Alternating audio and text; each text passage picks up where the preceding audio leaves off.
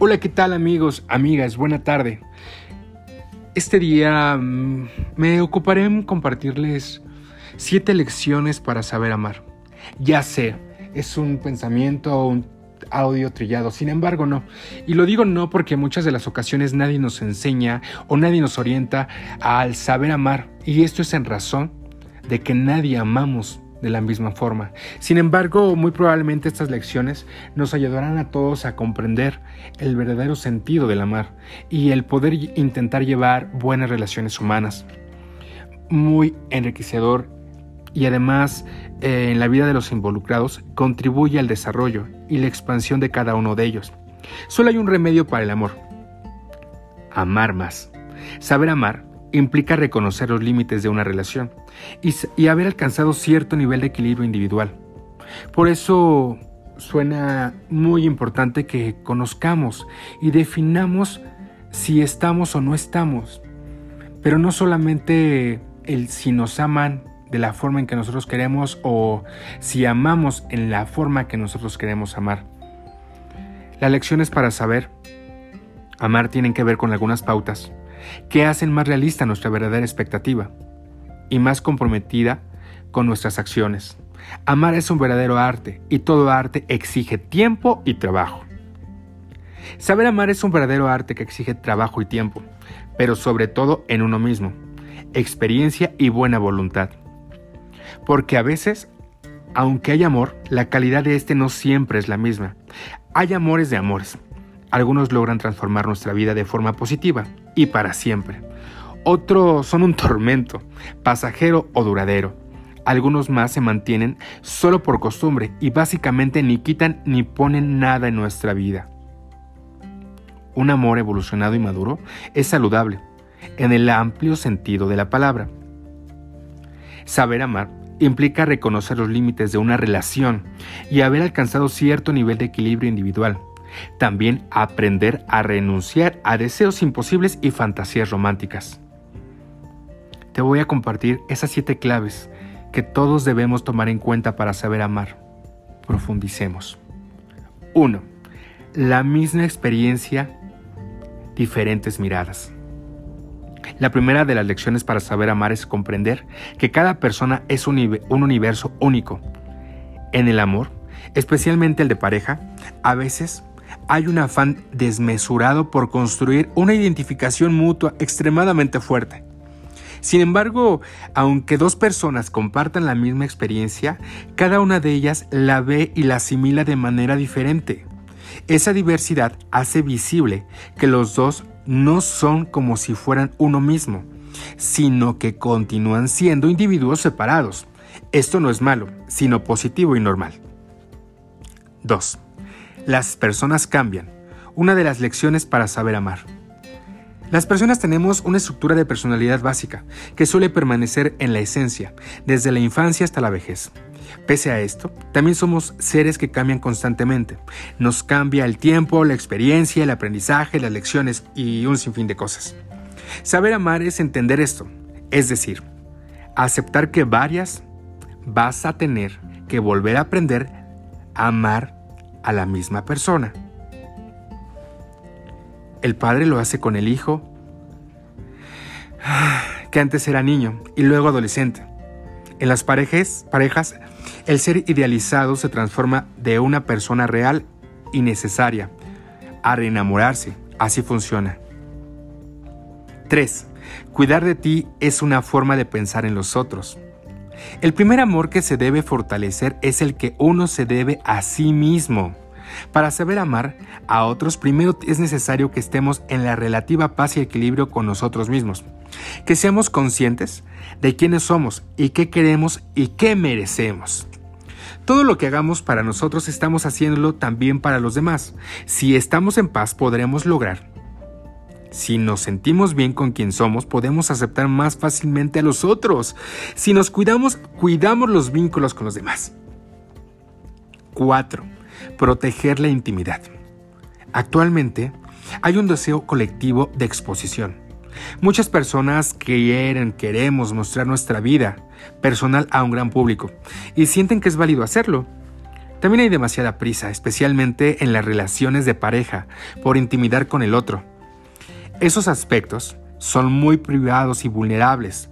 De nuestra vida deberían de protegerse un poco más. Saber amar es también tener un poco de paciencia, darle tiempo al tiempo para que los lazos se vayan estrechando y el campo de la intimidad se vaya ampliando. 5. Cada quien tiene sus propias batallas. Dicen que cada persona carga su propia cruz. Aunque puede ser una forma un poco dramática de verlo, lo cierto es que en esencia es verdad. Nunca llegamos a comprender del todo las luchas que otra persona libra diariamente. Lo que sí podemos hacer es tomar esto en cuenta para comprender que cada quien tiene sus propias dificultades y esto lo genera y le genera tensiones y conflictos. No es necesario que el otro nos esté explicando sus malestares y vicios y vacíos para comprenderlo, cuando no sea todo lo agradable y esto podría en algún momento crear un conflicto. 6. Las relaciones no son igualdad total. Las relaciones humanas no son contratos comerciales que impliquen una equidad total en cualquier circunstancia. Todo lo contrario, la nota predominante es la simetría, la inequidad. La correspondencia total jamás se logra. Hay momentos en que uno da más que el otro y luego ocurre lo contrario. Por eso no podemos llevar una contabilidad y exigir que nos correspondan de la misma proporción. Cuando damos algo, saber amar es dar lo mejor y aceptar lo que el otro puede y quiere darnos. 7. Es necesario aprender a, decir adiós. Toda relación de amor termina en algún momento. La paciencia de otras personas en nuestra vida siempre es, transitoria. Más tarde o más temprano, y por diversas razones habrá un momento en el que ya no podemos y no contemos más con esa compañía. De ahí que sea importante aprender a decir adiós a lo amado. El dolor que esto implica no se resuelve evitando los vínculos de amor, ni tratando de perpetuarlo más allá de lo razonable.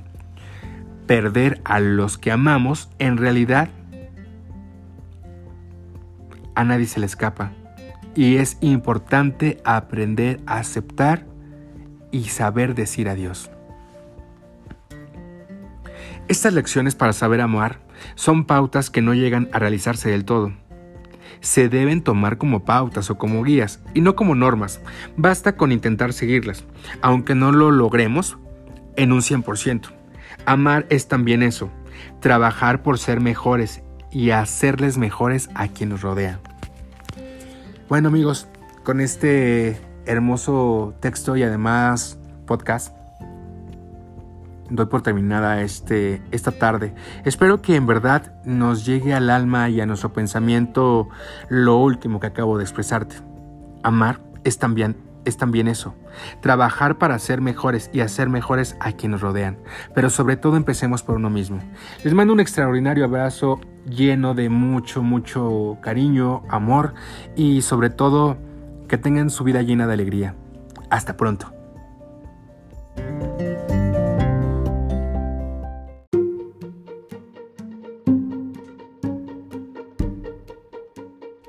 Hola, ¿qué tal amigos? Muy buen día.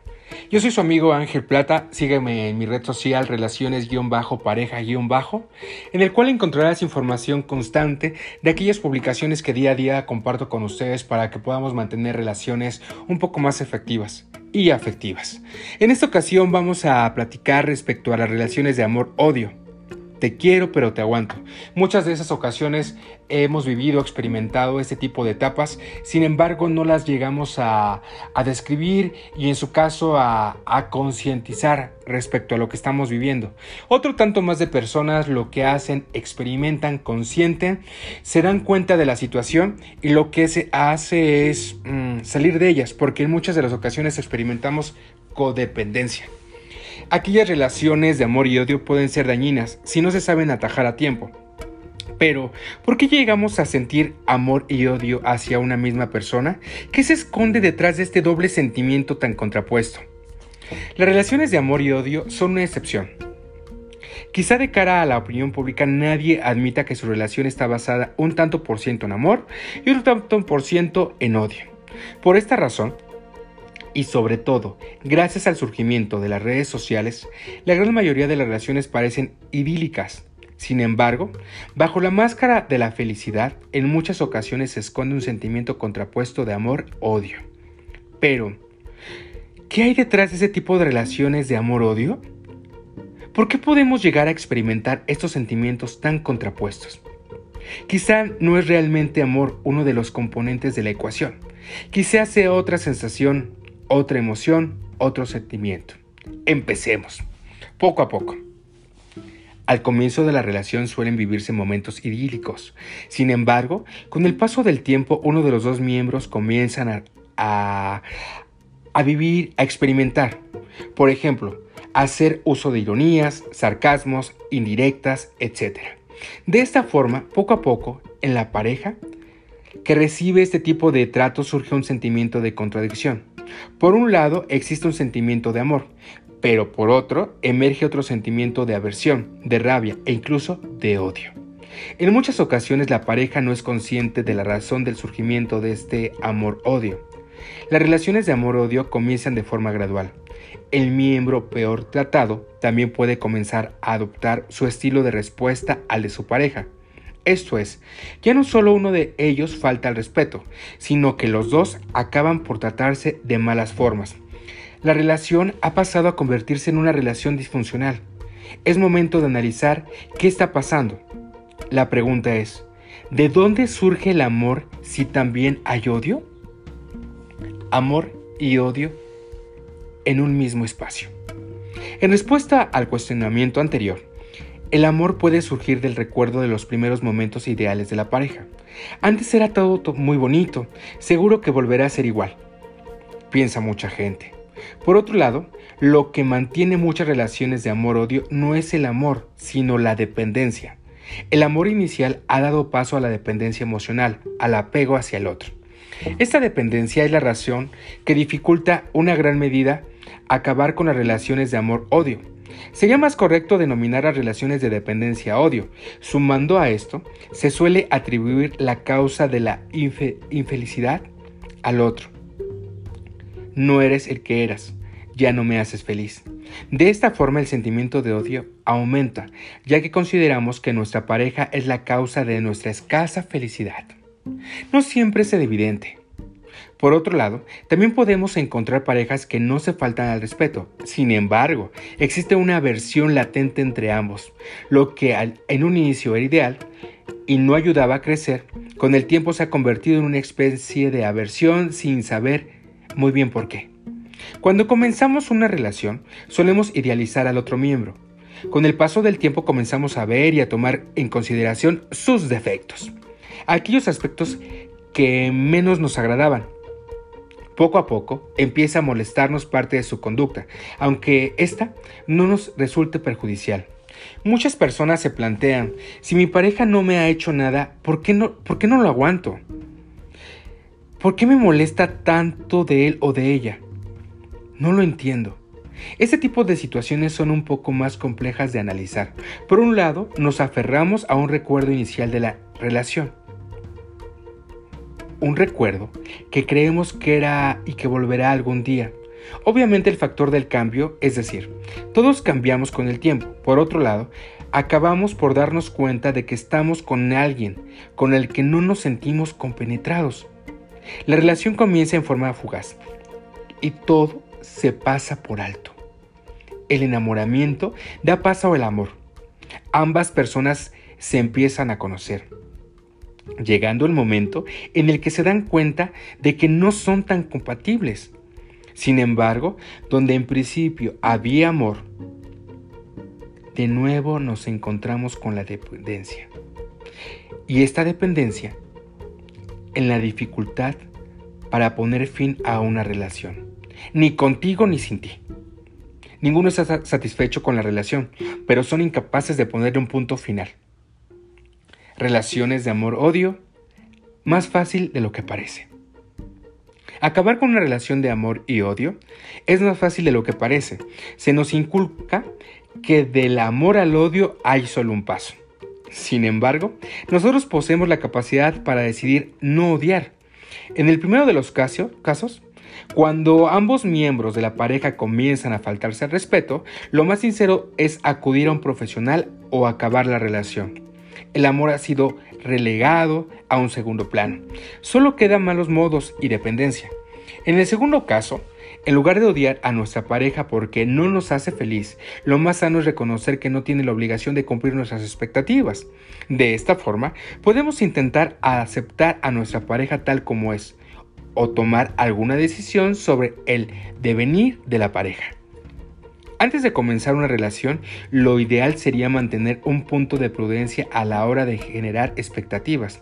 De esta forma sería más complicado llegar a sentirnos engañados cuando no se cumplan. Por otro lado, si mantenemos la capacidad de disfrutar de la soledad, seremos más resistentes a la hora de generar una dependencia. Así, si sabemos estar a solas con nosotros mismos, a medida que avance la relación será más fácil aceptar al otro tal cual es, con sus virtudes y sus defectos, y será más complicado caer en las relaciones de amor-odio. Al saber estar con nosotros mismos y no crearnos unas férreas expectativas de la persona, seremos más libres para apreciar y aceptarlas. Recuerda, el amor no se mira, se siente. Y con esta hermosa y última reflexión debemos de aprender y a, saber que todo lo que realmente nos hace sentir es amor. Les mando un afectuoso abrazo, deseando que se encuentren muy bien no olviden seguirme en mi red social relaciones-pareja-en donde encontrarán mucho mayor información. Les mando un abrazo y hasta pronto.